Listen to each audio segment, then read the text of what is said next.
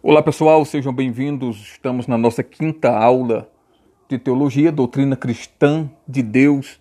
E na aula de hoje nós vamos tratar de um tema que para muitos é motivo de dúvida e, por incrível que pareça, muitas pessoas até têm pensamentos errados acerca da pessoa de Deus por causa desse assunto que nós vamos tratar aqui hoje. Quero desmistificar alguns pensamentos errados acerca disso. O tema da aula de hoje será se Deus é bom, por que mandava matar? Já parou para pensar nisso? Todos nós, de alguma forma, ao lermos o Antigo Testamento, nos depararmos com é, algumas cenas de matanças, como por exemplo, vou dar um exemplo aqui claro. Uma das repreensões de Deus concernente o rei Saul foi pelo fato de ele não ter obedecido uma orientação divina. E a orientação que Deus deu a ele foi o seguinte: você vai invadir uma determinada nação, você vai matar todos daquela nação, inclusive o rei, os animais e até as crianças. E as pessoas ficam, como dizemos, com a pulga atrás da orelha. Puxa vida, se Deus é bom, por que Deus mandava matar? Se Deus é bom, por que tantas mortes no Antigo Testamento? Porque a nação escolhida dele fazia um massacre por onde passava. E isso, como disse antes, é motivo de dúvida para muitas pessoas. Na aula de hoje, nós vamos desmistificar alguns pontos referente a é, esse assunto.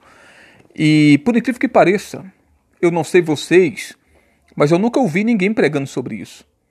Porque é muito mais fácil pregar defendendo um Deus que mata. Pelo contrário, em pleno Novo Testamento, onde nos encontramos, nós ainda é, é, vemos pessoas orando para Deus matar, pedindo para Deus matar os seus, entre aspas, inimigos. Então, acredito eu que a aula de hoje será de, de grande despertar para as nossas vidas, para a nossa fé, de uma importância muito grande. Eu estava torcendo para chegar essa aula dentro da doutrina cristã de Deus, porque é um assunto que, infelizmente, muitas pessoas têm dúvidas, muitas muitas pessoas, na verdade, não procuram entender sobre isso, mas na aula de hoje nós vamos ver que, na verdade, essa questão de um Deus que mata, entre aspas, ou que mandava matar, também entre aspas, é apenas uma questão, ou melhor, um mal entendido entre aqueles que estudam ou entre aqueles que leem, na verdade, e nós vamos desmistificar isso hoje aqui. Amém? Mas para ter como base, nós vamos ler a princípio Isaías capítulo 36. Eu vou esperar você encontrar, afinal de contas, aqui é uma aula do Centro Cristão de Ensino estamos fazendo de forma online nesse momento de pandemia. E você que não é aluno, mas que também está acompanhando o nosso podcast, seja bem-vindo e aproveite esse momento que estamos fazendo de forma online para se aprofundar também um pouco mais na palavra de Deus. Isaías capítulo 36. Nós vamos ler aqui sobre um momento, como posso dizer, negro na história de Israel, onde eles enfrentaram um inimigo muito poderoso, no caso Senaqueribe, rei da Síria e nós vamos ver que Deus entrou em defesa do povo. Deus entrou em defesa do seu reino. E nós vamos ver aqui, inclusive, um acontecido bem peculiar dentro da história de Israel, que foi Deus mandar um anjo para o arraial dos, do, dos assírios, e numa única madrugada aquele anjo matou 185 mil. E o impressionante é que nós acabamos vendo o povo hoje ainda achando que Deus vai fazer a mesma coisa. Isso me faz lembrar de uma determinada vez que João, que posteriormente passou a ser conhecido como o apóstolo do amor, ele chega para Jesus e diz: Senhor, permite-me fazer como fez Elias, orar para que caia fogo no céu e consuma todo esse povo, ou seja, todos aqueles que não ouviram, que não deram ouvidos a Jesus. E Jesus para, imagino eu, olha dentro dos olhos de João e diz: João, tu não sabe, tu não sabe nem de que espírito tu sois. Ele diria a mesma coisa hoje para tantas e tantas pessoas que, por falta de entendimento, têm pedido para que Deus mate, têm pedido, têm orado contrário à vida de outras pessoas, têm achado que tem inimigos. Então nós vamos entender tudo isso. Isaías capítulo 36, acredito que você já encontrou, então acompanhe comigo a leitura a partir do versículo 1 que diz assim: Isaías capítulo 36, versículo 1. No 14 ano do rei Ezequias, Subiu Senaqueribe, rei da Assíria, contra todas as cidades fortificadas de Judá e as conquistou. Versículo 2.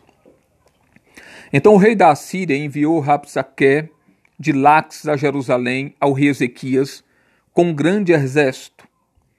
Quando ele parou no aqueduto da piscina superior, que está junto ao caminho do campo do lavandeiro, versículo 3, saíram a ter com ele Eliaquim, filho de Ilquias, o mordomo, Sebna, filho de Ilquias, o mordomo, Sebna, o escrivão, e Joá, filho de Asaf, o cronista.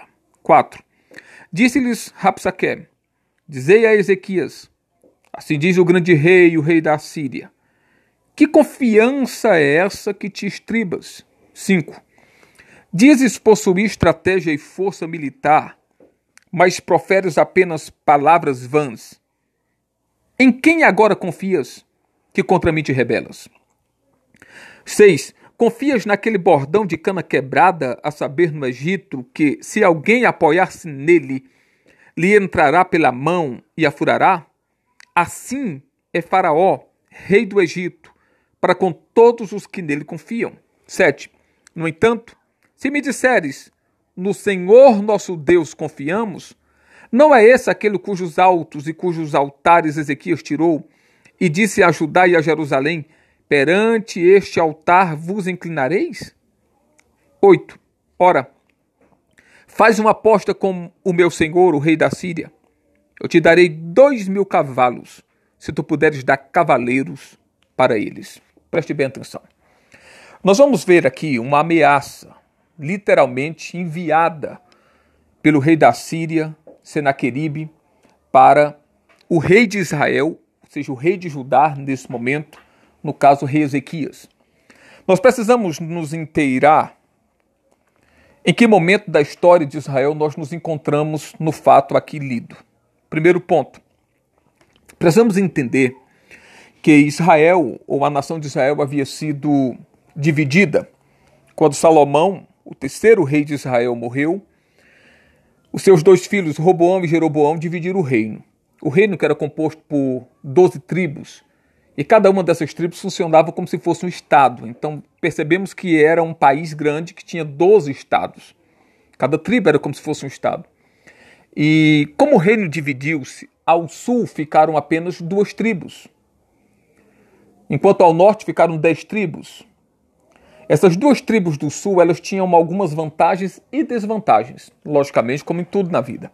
Primeira vantagem: eles tinham a cidade mais fortificada, ou perdão, eles tinham as cidades mais fortificadas, que algumas delas eram conhecidas como cidades refúgio. Era onde eles guardavam, por exemplo, seus armamentos era onde eles tinham toda a sua frota, como podemos assim dizer, para irem às guerras. Segundo ponto importante, positivo que eles tinham, o Reino do Sul. Eles tinham, e talvez esse fosse o mais importante de todos, talvez não, esse era o mais importante. Eles tinham o Templo de Jerusalém. O templo ficou na parte sul, dentro da divisão. E o terceiro ponto importante é que Jerusalém ficou, logicamente, nesse, nessa parte. E Jerusalém, é Jerusalém era uma cidade muito fortificada, que tinha muralhas fortes, que tinha 12 entradas. Era uma cidade que assustava apenas pelo nome e pelo fato da história que carregava sobre si. Em contrapartida, eles tinham algumas desvantagens. Primeiro, em número de soldados. Como eles tinham apenas duas tribos, automaticamente o número de soldados era menor.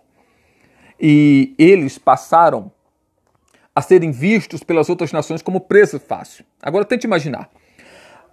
Na parte norte de Israel ficou dez tribos, tendo agora como capital Samaria, um povo forte, um povo guerreiro, automaticamente tinha um número maior de tribos, ou seja, tinha um número maior de províncias ou estados, automaticamente também tinha um número maior de soldados, isso é mais que lógico. Mas o que foi que aconteceu?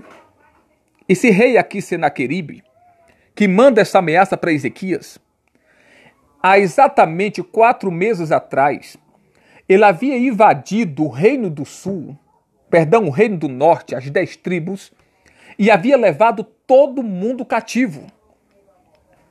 Então, se ele tinha destruído dez tribos, pensou Senaqueribe, será a coisa mais fácil do mundo destruir apenas duas. E Senaqueribe utilizava a seguinte tática: primeiro, é aquilo que chamamos na teologia de criar o pavor para vencer o adversário. O que, foi que, o que era que ele fazia? Primeiro, ele mandava ameaças.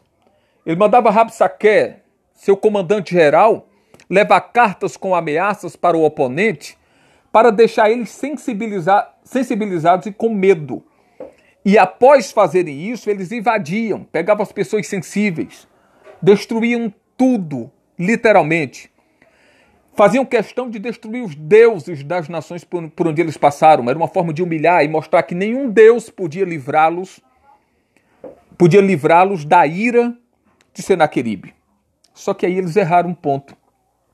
Eles não pesquisaram, eles não estudaram, eles não buscaram compreender quem de fato era o Deus do Reino do Sul ou seja, daquelas duas pequenas tribos. E eles acharam que com eles fariam com uma facilidade muito maior até do que fizeram com as dez tribos do norte. Vale salientar que o rei do sul, nesse momento, é Ezequias. Ezequias havia acabado com toda a idolatria que havia em Israel. Ezequias tinha se reestruturado na fé com Deus. Ezequias tinha restabelecido o culto a Deus e agora Israel estava fiel a Deus. Israel, estando fiel a Deus, automaticamente tinha, lógico, o apoio de Deus. E quando Senaqueribe manda essa ameaça, afrontando, achando na verdade que estava afrontando apenas Ezequias, ele se esqueceu que nas tribos do sul que permaneciam fiéis a Deus, automaticamente quem estava na liderança não era o rei, mas quem era o rei era o próprio Deus. E o rei Ezequias não passava apenas de um mero representante. E aí vocês devem estar perguntando, mas pastor, o senhor já está falando há 12 minutos aqui e ainda não deu a resposta que tanto nós queremos ouvir? Se Deus é bom, então por que Deus mandava matar? Vamos lá. Eu quero abrir um parênteses aqui para nós voltarmos para o início, ou do contrário, fica complicado nós entendermos isso aqui. Primeiro ponto. Percebam que Deus só começou a mandar matar a partir de um determinado ponto na história. Antes ele não mandava. Antes ele não mandava o seu, o, o, o seu exército ir e destruir outras nações. Quando foi que tudo começou? Precisamos voltar para os primórdios. O início da nação de Israel. Perceba que nos primeiros momentos da história você não vai ver isso. Você vai ver que o próprio Adão e a mulher, quando pecaram, Deus, ao invés de, mesmo sabendo que eles eram dignos de morte, Deus, ao invés de os matar, Deus lhes deu a oportunidade de viverem. Perceba que quando Caim matou Abel, mesmo Deus, sabendo que Caim era digno de morte por ter tirado a, a vida de um inocente, ao invés de Deus permitir que alguém o matasse, Deus colocou nele um sinal para que nem, ninguém tirasse a sua vida. Perceba que Deus está defendendo o ser humano. Percebam que o único momento que Deus reduz o número da população foi quando todo o povo se corrompeu, ou seja, houve uma corrupção em massa. O Espírito Santo saiu da terra e Deus encontrou apenas um homem justo, que no caso foi Noé, então destruiu todos os demais. Mas qual era a intenção de Deus? Era criar por meio de Noé uma nova nação, ou um, perdão, uma nova geração. Um povo que se voltasse para ele, um povo que o cultuasse, um povo que estivesse disposto a adorá-lo, independente de qualquer situação ou circunstância. Da descendência de Noé, Deus encontra um homem na cidade de Arã. Antes disso, em Ur dos Caldeus, mas agora, no momento do chamado, ele está em Arã, chamado Abrão. E em uma madrugada, sem nuvens, Abraão está do lado de fora, diz a história, e a Bíblia também, olhando para o céu, vendo as estrelas. E Deus se revela para Abraão e diz: Abraão, sai da tua terra, do meio da tua parentela, vai para uma terra que eu te mostrarei. Nesse momento, é dado, é dado o primeiro passo para o início da nação de Israel, da qual viria o Messias, para resolver o problema do pecado, porque toda todo plano, todo projeto estava inserido nesse ponto principal, na coluna dorsal da coisa, que era a vinda do Messias. Abraão obedece à voz de Deus e sai. E vai para onde? Logicamente, vai para Canaã. Em Canaã, Abraão, Abraão, agora já Abraão se estabelece. Ali, Abraão tem o seu filho, Isaac. Depois vem, Abraão morre. Depois vem Jacó e Esaú. Depois de Jacó, nascem os seus filhos, os quais dariam a continuação à nação que se iniciara em Abrão. Eles são levados para o Egito. Eles passam todos esses anos no Egito e são é, Moisés, usado por Deus, tira-os do Egito para levar de volta para a terra que Deus havia prometido a Abrão ou Abraão. Quando eles chegam em Canaã, o que, que acontece? Canaã, Canaã está superlotada de, de nações oportunistas que viram a terra vazia e entraram nela, nela, invadiram a terra. Agora me diga você, tente imaginar que você compra um terreno muito bom e você faz uma viagem e quando você volta, algumas pessoas invadiram o seu terreno. O que é que você vai fazer? Você vai deixar que eles tomem posse da terra ou você vai expulsá-los da terra? Afinal de contas, de quem é a terra? A terra é sua. Lógico que o povo de Israel havia ficado 215 anos fora, sim, mas a terra era de quem? A terra era deles. Eles estão retornando à sua terra. Então, qual foi a ordem de Deus para eles? Primeira coisa que eles fizeram, se você for ver na história, foi o seguinte: eles tentaram um acordo. Fazer com que, ela, com que aquelas nações saíssem de bom grado. Eles não quiseram porque eles se achavam muito fortes, afinal de contas, estava entrando em Canaã 3 milhões de pessoas, sendo que a maioria deles, exceto duas pessoas, a grande maioria tinha menos de 40 anos de idade. Então eles disseram: nós não temos, eles não têm condição alguma de lutarem contra nós. Vale salientar que a porta de Canaã era justamente uma cidade chamada Jericó, que era a cidade mais fortificada da época, que tinha muros tão largos que davam para andar seis soldados lado a lado em cima dos muros. Eles diziam: Nós não temos condição. Aliás, esse povo não tem condição alguma de nos vencer. As outras nações automaticamente diziam: Eles não conseguem passar por Jericó. Não passando por Jericó, eles não têm como chegar até nós. Outro ponto importante que precisamos entender aqui é que naquela época funcionava da seguinte forma: um reino lutava contra outro reino.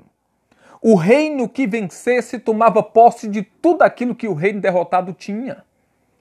Você está entendendo? Um reino lutava contra outro reino. E haviam reinos, como foi o caso do reino da Síria, do reino da Babilônia, do reino persa e depois do persa do romano, que eles faziam justamente isso. Eles andavam procurando reinos para destruírem, porque quanto mais reinos eles destruíssem, automaticamente eles ficavam fortes, porque aquele povo eles transformavam em escravos, ou então, como os gregos criaram isso, os persas criaram isso, perdão, e os romanos herdaram isso, que foi a questão de, ao invés de torná-los escravos, eles pagarem impostos. Então, eles ficavam mais ricos quando venciam um reino, então haviam alguns que viviam apenas em prol disso, destruírem reinos para crescerem. Essa era a situação. Então, quando Israel chega e percebe que toda a terra está possuída por outros reinos, Deus deu uma ordem. Estou respondendo à pergunta: por que Deus mandava matar? Deus deu uma ordem. Entrem e vadam invadam não, perdão, entrem nas terras invadidas e expulsem todos que estiverem lá.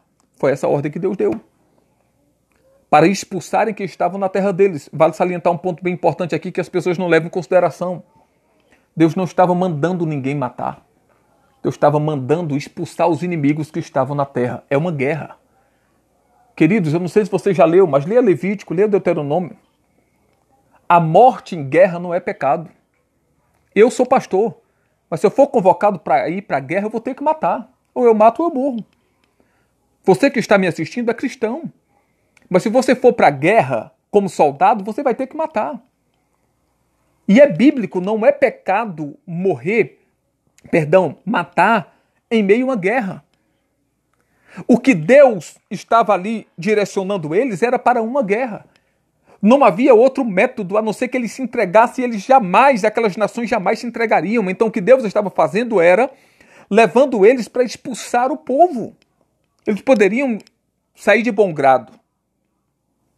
Ou eles poderiam ir para o confronto, achando que aquele exército era pequeno. Só que tem um detalhe.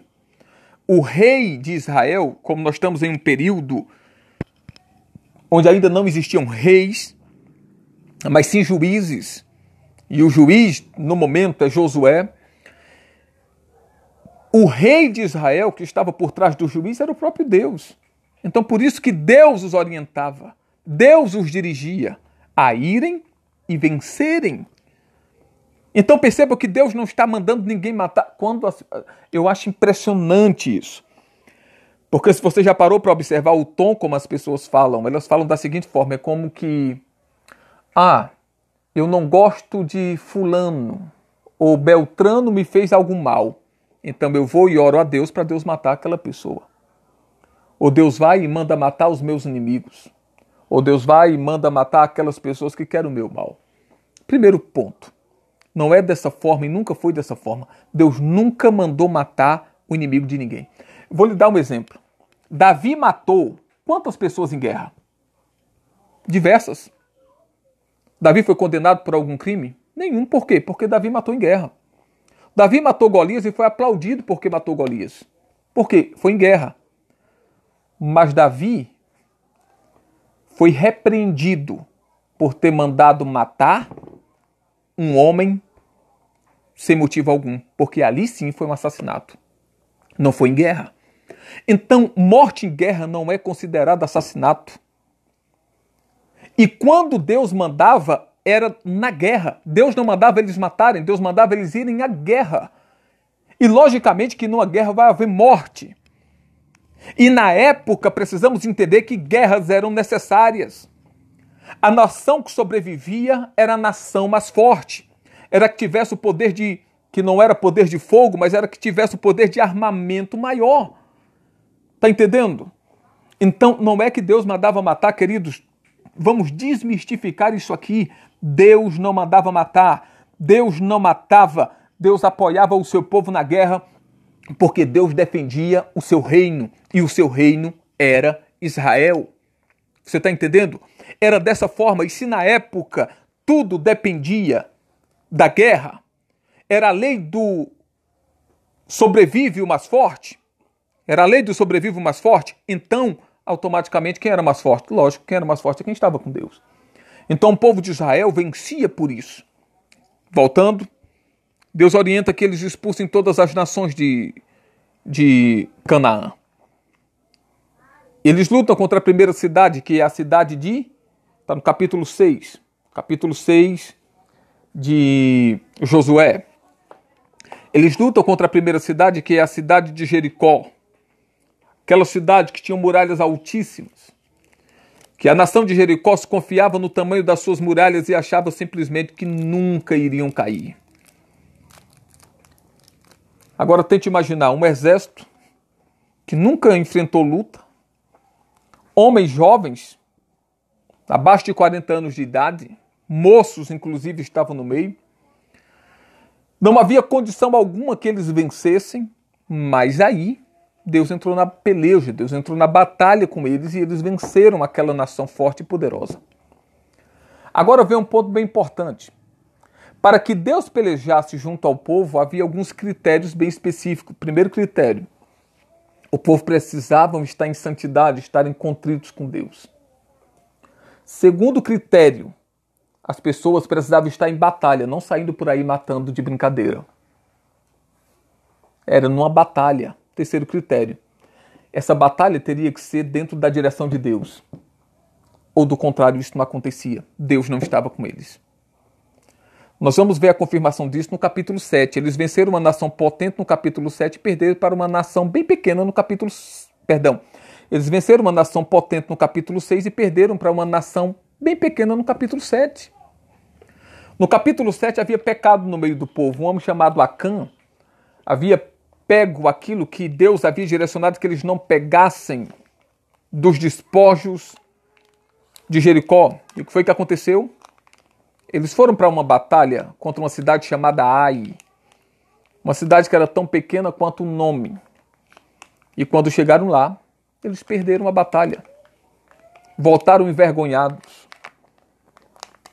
Josué, que estava em cima do alto olhando, teve que ver o seu exército fugir diante do exército adversário. Eu acho impressionante porque Josué vai rasgar suas vestes, jogar areia sobre a sua cabeça e dizer: Ó oh Deus, o que será do teu grande nome? Perceba isso. Eu estou citando capítulo 6 e capítulo 7, não vou ler, que é para você ler. Se você quiser, pode até dar pausa na aula e fazer a leitura antes de dar continuidade. Mas vamos lá. No capítulo 7, eles perderam e Josué rasga suas vestes, joga cinza sobre a cabeça e diz: Senhor, nós perdemos essa batalha. O que será do teu grande nome? Perceba. Por que é que Josué diz isso? O que será do teu grande nome? Porque o rei de Israel, era Deus.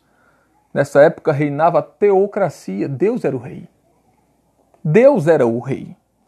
Então, se o povo de Israel perdesse, automaticamente quem perdia a batalha era Deus. Por isso que Josué se preocupa e diz: Deus, nós perdemos a batalha. O que será do teu grande nome?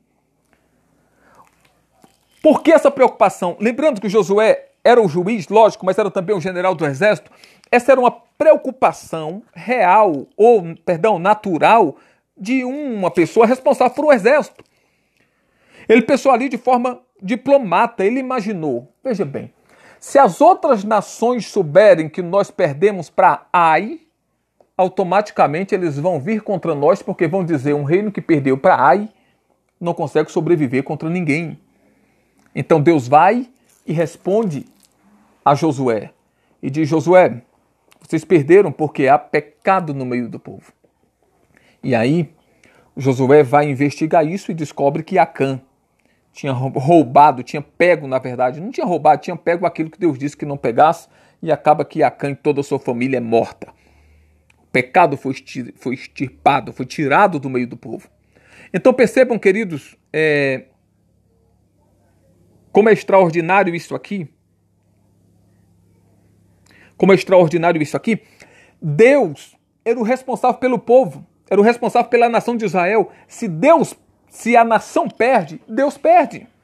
Se a nação vence, Deus vence. Não sei se você já parou para observar, mas em todo o Antigo Testamento, Deus nos é apresentado como o Senhor dos exércitos. Que exércitos são esses? Não são os exércitos do céu, mas são os exércitos de Israel. Porque Deus era quem estava acima da liderança terrena ou da liderança humana. E vou repetir: todas as vezes que Deus mandou matar, ou que as pessoas subentendem que Deus mandou matar, que na verdade Deus nunca disse literalmente vai e mata, Deus disse vai e luta contra aquela nação. Todas essas nações foram nações que estavam ameaçando a nação de Israel. Deus estava atuando como rei. No Antigo Testamento, Deus estava atuando como rei que defendia o seu reinado, o seu reino. Deus está. E lógico, Aí alguém vai dizer, mas pastor, mas não era apenas para fazer isso de forma espiritual? Hoje é de forma espiritual porque hoje nós não vivemos nas guerras que existiam na época. Mas quer ver um exemplo?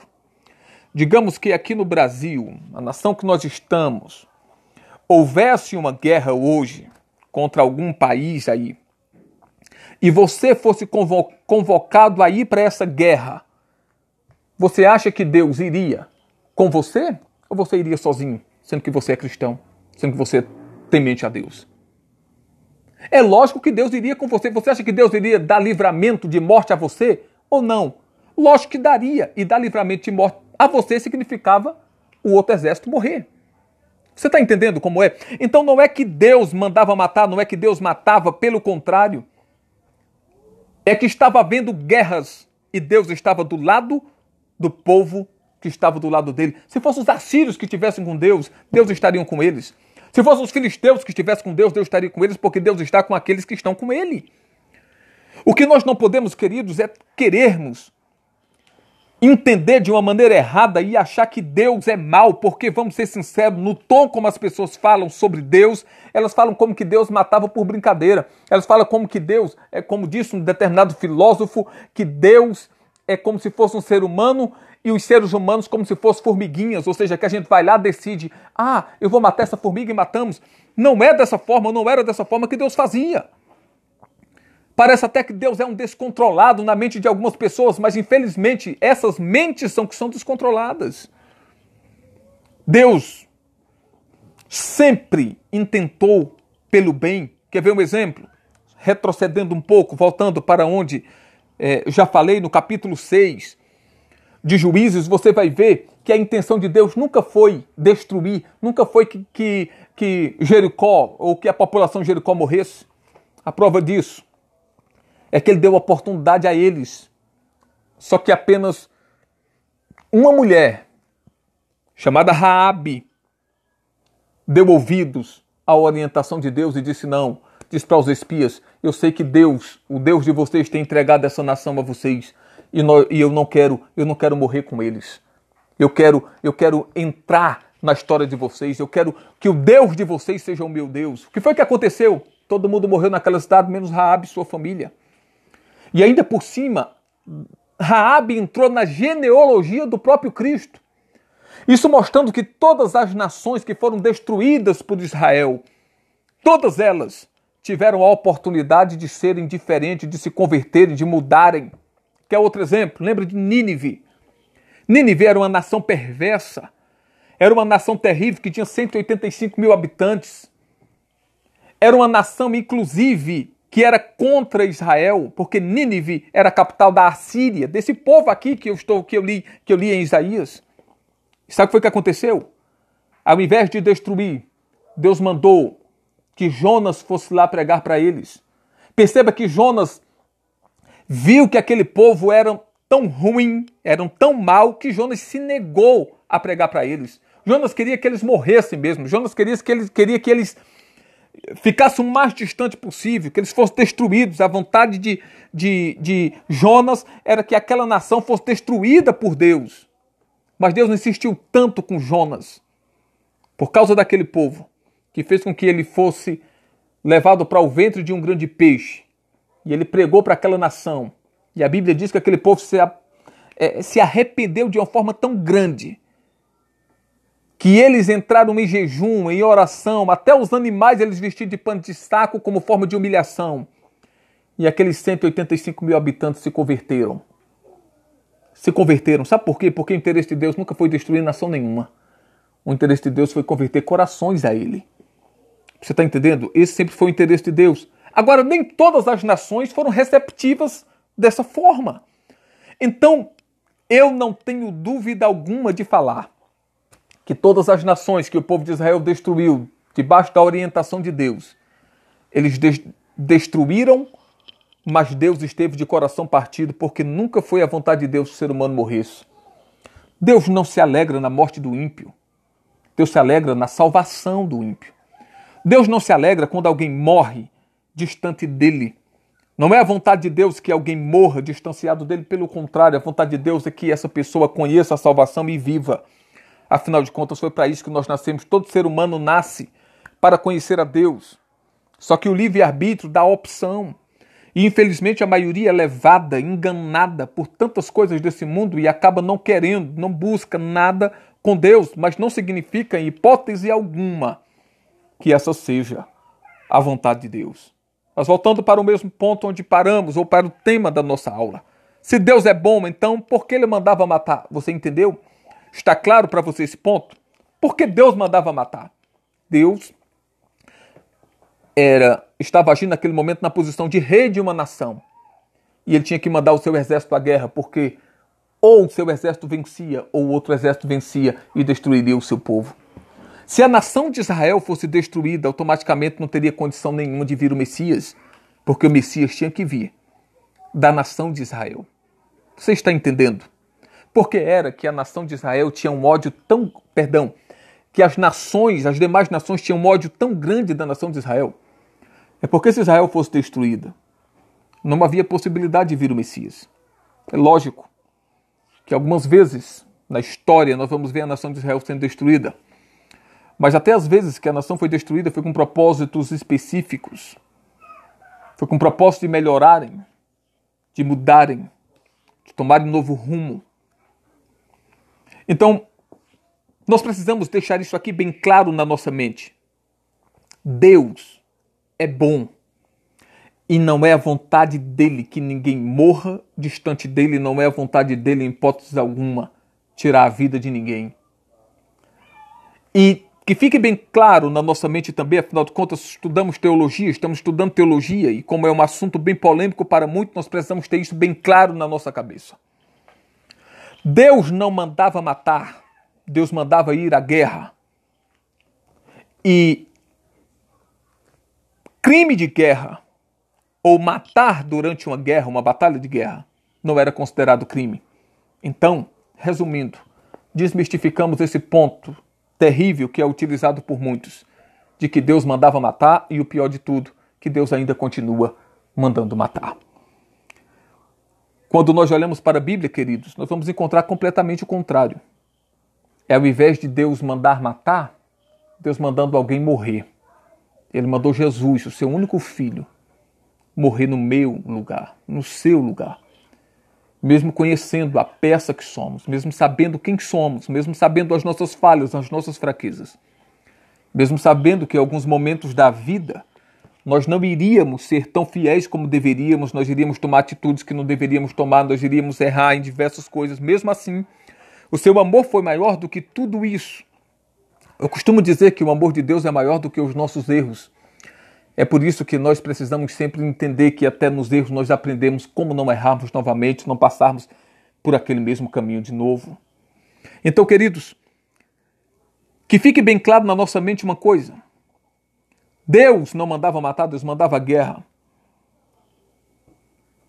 E era uma condição da época. Que fique desmistificado nas nossas mentes isso e que possamos esclarecer para outras pessoas. Agora, voltando para a situação bem específica de Isaías capítulo 36, recapitulando onde parei aqui. Rapsaque trouxe para, para, para Ezequias uma notícia não tão boa dizendo que o seu senhor Senaqueribe estava mandando um recado e dizendo que iria destruir aquela nação. E eu acho interessante porque nessa época Ezequias, o rei Ezequias, tinha uma aliança com o Egito. E o Egito era uma nação tanto poderosa, ao ponto que a Síria ainda não tinha lutado contra o Egito. E Senaqueribe faz questão de dizer na sua carta lida por Rabsaque que se eles estavam de alguma forma confiando no Egito, eles estavam perdidos, porque o Egito não tinha poder nenhum contra aquela potência que era a Síria. Até aí tudo bem. Mas a questão é que ele chegou no ponto que ele começou a atingir não apenas o reino do sul, o reino de Judá, mas ele começou a atingir o próprio Deus, a afrontar o próprio Deus, o Rei Supremo de Israel. No versículo 6 do capítulo 36, ele vai dizer: Confias naquele bordão de cana quebrada, a saber, no Egito? Que se alguém se apoiar nele, lhe entrará pela mão e a furará? Assim é Faraó, rei do Egito, para com todos que nele confiam. Aqui ele está falando diretamente da aliança que, que Ezequias tinha com o Faraó do Egito. Ele está dizendo: olha, se estiver confiando nele, vocês estão perdidos, em outras palavras. Versículo 8. Ora, veja a afronta. Fazes, faze uma aposta com meu senhor, o rei da Síria. Eu te darei dois mil cavalos, se tu puderes dar cavaleiros para eles. Perceba que o número de soldados em Israel era tão pequeno, tão pequeno, que ele faz uma graça com o rei Ezequias e diz: Olha, eu te darei dois mil cavalos se você tiver dois mil soldados para montar neles. Era uma situação aparentemente ou completamente desfavorável para o povo de Israel. Agora veja o que ele disse antes, no versículo, no versículo, versículo 5. Dizes possuir estratégia e força militar, mas proferes apenas palavras vãs. Em quem agora, agora confias que contra mim te rebelas? Versículo 4. Diz-lhe Rapsaque, dizer a Ezequias, assim diz o grande rei, o rei da Síria, que confiança é essa que te estribas? Estribar, ou seja, se escorar. Em quem é que tu estás confiando tanto que tu não se entrega logo, que tu não abre guarda de vez? Versículo 8. Ora, não, perdão, versículo 9. Como poderás tu voltar o rosto para um só oficial dos mínimos servos de meu senhor, confiando que o Egito fornecerá carros e cavaleiros? Agora veja, versículo 10: Acaso subi eu sem o Senhor contra esta terra para destruí-la? O Senhor mesmo me disse: sobe contra esta terra e destrói-a. Se você parar para observar, ele está falando é, justamente com S maiúsculo, Senhor com S maiúsculo. Resumindo, Rapsaque está querendo dizer que é um instrumento de Deus para destruir o reino de Judá. Agora tente imaginar a situação que Ezequias se encontra quando ele recebe essa carta. Versículo 13, só para a gente avançar. Então Rabsaque se pôs em pé e clamou em alta voz em judaico. Tradução errada, não é judaico, é em hebraico. Ouvi as palavras do grande rei, o rei da Síria.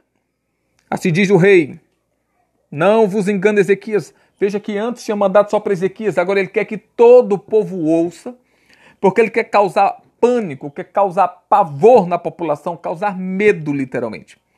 Assim diz o rei: Não vos engane, Ezequias, ele não vos poderá livrar.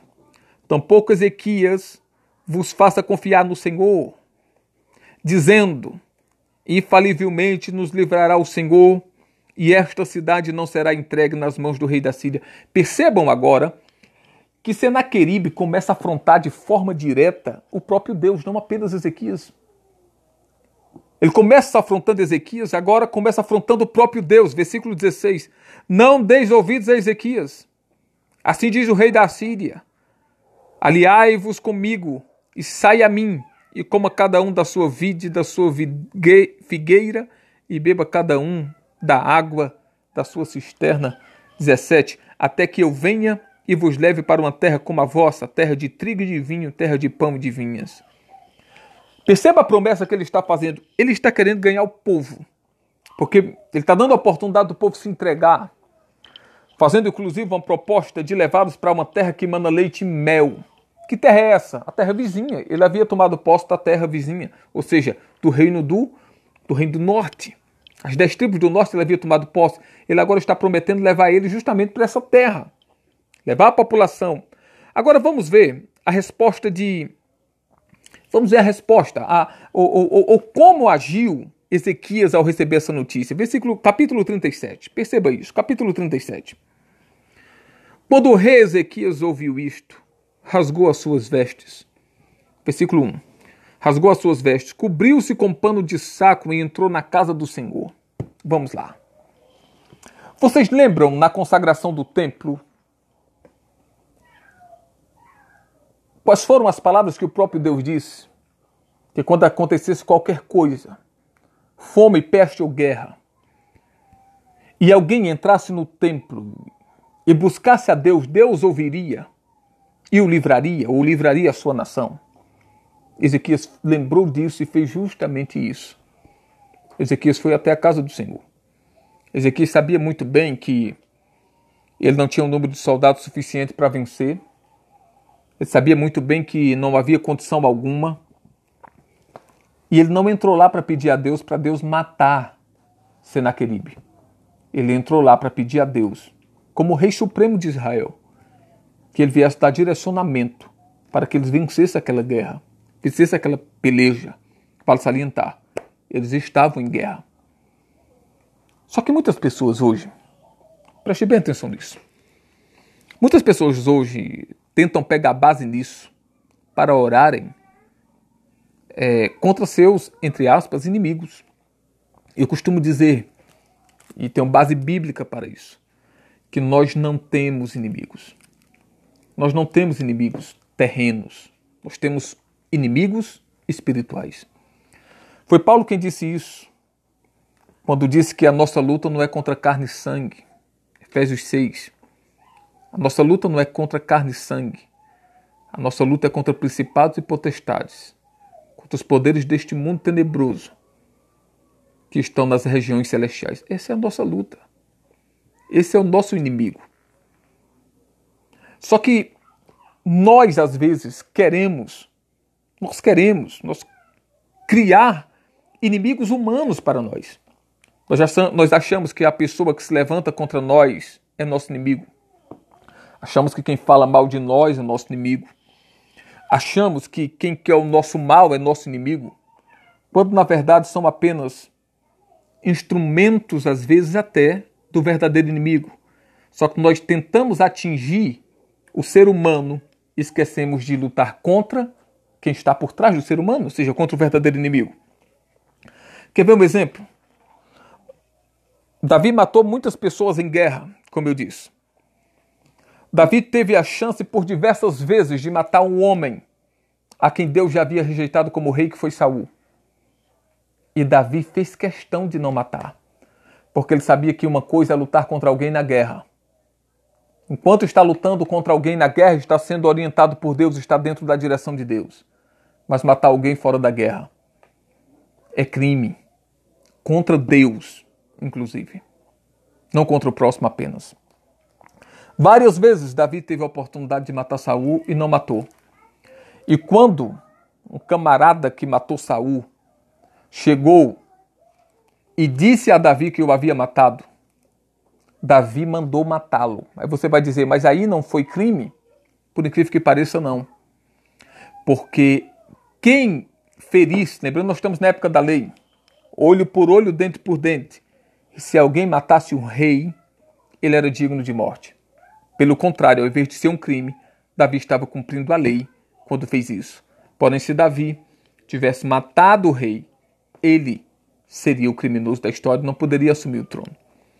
Então nós precisamos entender com isso, queridos, que as mortes que aconteciam, dados por direcionamento de Deus, eram mortes em guerras. Em guerras, simplesmente isso, em guerras.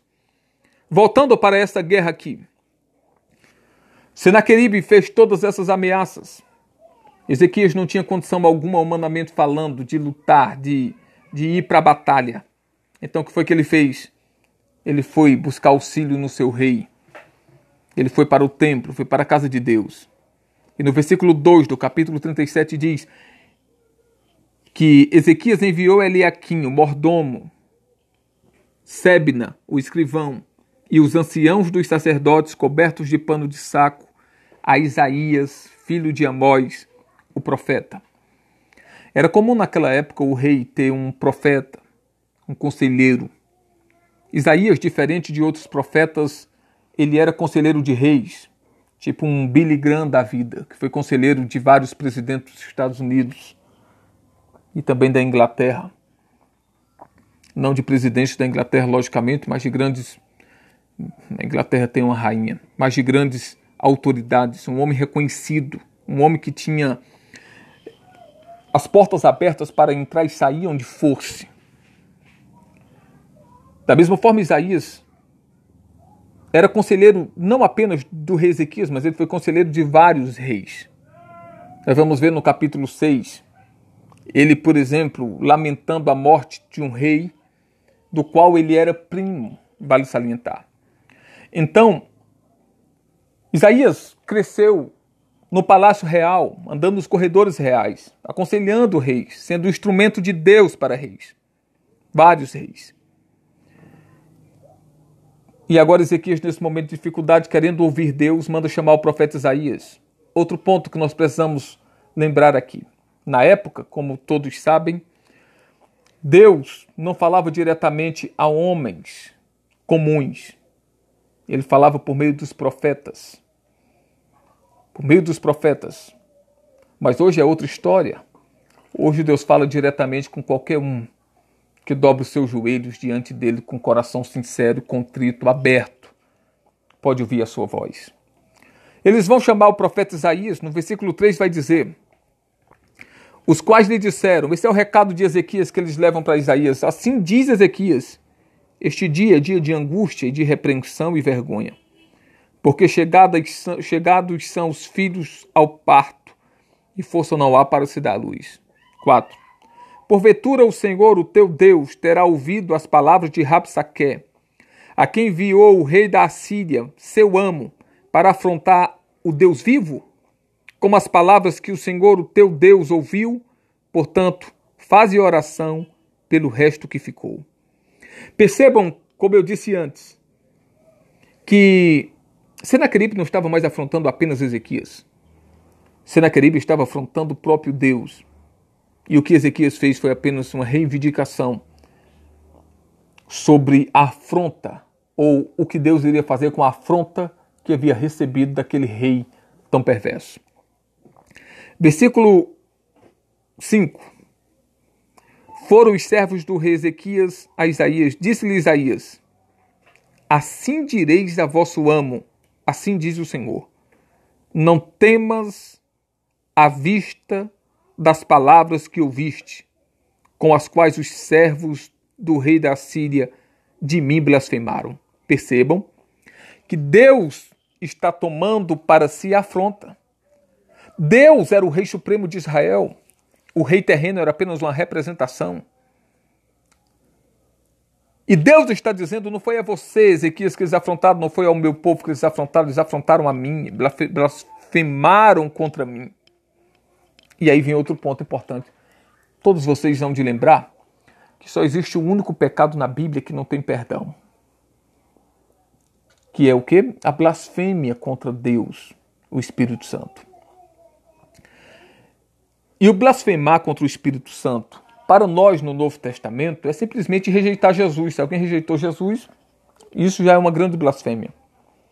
No Antigo Testamento, blasfemar contra Deus era simplesmente abandonar a sua justiça, abandonar a sua pessoa, não se torna semelhante, não querer nada com Deus, desprezar Deus.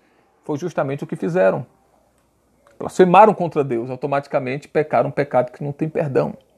Aí percebam porque Deus vai fazer o que fez com essa nação. Versículo 7.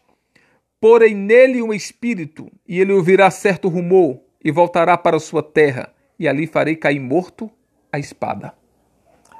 Aí alguém vai e diz: Puxa vida, tá vendo aí? Deus matou o homem. Deus matou o homem. Por incrível que pareça, Deus não matou. Esse homem suicidou-se quando se levantou contra Deus. Esse homem se suicidou. Esse homem suicidou-se quando levantou-se contra Deus, quando afrontou Deus. Quando afrontou seu Criador, é a criatura afrontando o Criador. E lembrando que Deus aqui não está se posicionando simplesmente como o Deus do Novo Testamento ou do Antigo Testamento, mas ele está se posicionando como o rei de uma nação. Por que foi que Deus fez isso? Para que Rapsaque, perdão, para que Senaqueribe morresse. Porque o Senaqueribe morria, ou a nação morria, ou a nação era destruída. Continuando. Versículo 8. Voltou Rapsaque e achou o rei da Síria pelejando contra Líbina porque ouvira que já se havia retirado de Lax. 9. Ora, Senaqueribe, Senaqueribe recebeu aviso de que Tiraca, rei da Etiópia, tinha saído para lhe fazer guerra. Assim que ouviu isso, enviou mensageiros a Ezequias, dizendo: Veja, ele não desiste, ele continua, ele insiste. Assim direis a Ezequias, rei de Judá: não te engane o teu Deus em quem confias, dizendo: Jerusalém não será entregue nas mãos do rei da Síria. Ele continua afrontando Deus. Ele está dizendo que Deus está enganando ele. Está dizendo, Ezequias, olha, não te deixe enganar pelo teu Deus. Ele não vai te livrar das minhas mãos. Em outras palavras, Ezequias, perdão, Senaqueribe estava dizendo, Ezequias, eu sou maior do que o teu Deus. Ele estava dizendo, Ezequias, teu Deus é um mentiroso quando diz que eu não vou tomar posse de Judá. Vou tomar posse sim, teu Deus não poderá me impedir. Teu Deus é fraco, Ezequias. Era isso que Senaqueribe estava dizendo de forma não indireta, mas de forma direta mesmo. Versículo 11. Certamente já tens ouvido o que fizeram os reis da Assíria a todas as terras, destruídas totalmente. E escaparias tu? Senaqueribe está dizendo, olha, é provável que tu já tenhas conhecimento de tudo que nós fizemos com todas as nações que invadimos. Por que tu escaparias? Versículo 12. Livraram-nos, livraram-nas os deuses das nações que meus pais destruíram? Vê. Agora ele está colocando Deus, o Deus de Israel, o Deus dos céus, o Deus criador de todas as coisas, numa balança com deuses feitos de barro, de pedra. Coloca na balança e diz: Livraram-nas os deuses das nações que meus pais destruíram? Gozã, Arã, Rezef, os filhos de Éden, que estavam em Telas? Onde está o rei de Ramate, e o rei de Arpade, e o rei da cidade de Servaim, Se, Zefarvaim? hiena e de Iva. 14. Recebendo Ezequias a carta. Da... Eu acho extraordinário isso aqui. Preste bem atenção nisso. Versículo 37, capítulo 37, versículo 14. Isaías. Recebendo.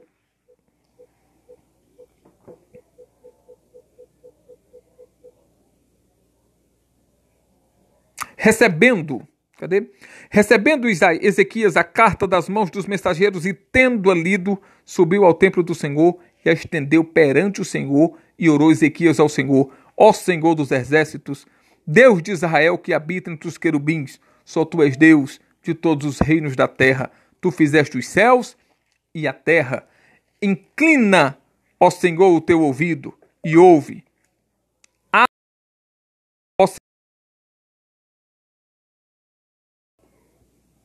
Abre, ó Senhor, os teus olhos e ouve todas as palavras de Senaqueribe, as quais ele mandou para afrontar o Deus vivo. Perceba que a afronta é com Deus. Perceba que o negócio é com Deus, que é Deus a quem Senaqueribe está afrontando. E para resumir aqui o que aconteceu, nós vamos ver de forma bem clara. Deus mandou naquela mesma madrugada um anjo no arraial dos assírios, onde estavam é, é, 185 mil soldados. E o anjo, naquela mesma madrugada, matou 185 mil assírios. Senaqueribe voltou para sua cidade. Quando chegou lá, um dos seus filhos o matou. Eu aconselho você a ler todo o restante do capítulo 37 para você chegar a esse, a esse ponto que eu li aqui. Mas, queridos, para finalizar a nossa aula de hoje, nossa quinta aula da doutrina da é, é, doutrina cristã de Deus, eu quero que você entenda e que fique bem claro em você, na sua mente, seu coração. Deus não mandava matar. Deus defendia o seu reino. E as guerras eram reais, as guerras eram necessárias naquele momento, e automaticamente Deus, como um rei, defendia o seu reino.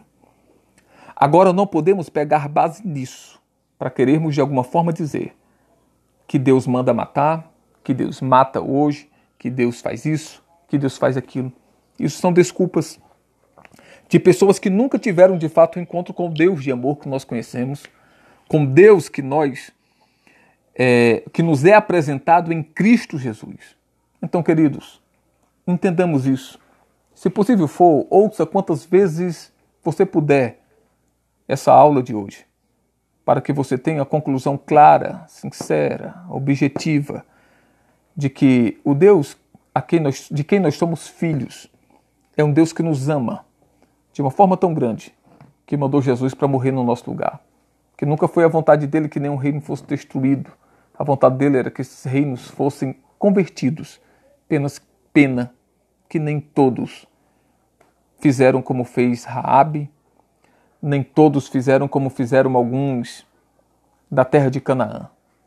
Na próxima aula, eu ainda irei tratar dentro desse assunto, perdão, dentro desse tema. Então, acompanhe a próxima aula.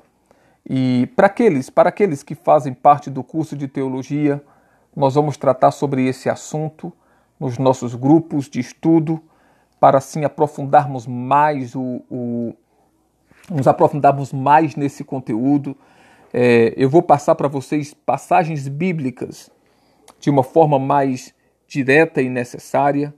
Você que está ouvindo pelo Spotify ou por outro aplicativo de podcast, nos adicione no Instagram, onde nós utilizamos essa rede social de forma bem específica para ensinarmos a palavra de Deus, para mostrarmos, é, tirarmos inclusive dúvidas e mostrarmos algumas curiosidades que as pessoas têm acerca das Escrituras. Então faça isso, nos acompanhe. A minha rede social é, aliás, meu Instagram é Pastor José Pereira JR. Pastor José Pereira JR.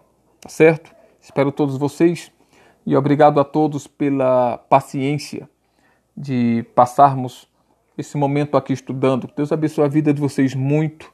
É isso que eu peço a Deus pela vida de todos em nome de Jesus. E aos alunos, nós vamos continuar agora nos nossos grupos de estudo discutindo isso que foi tratado aqui.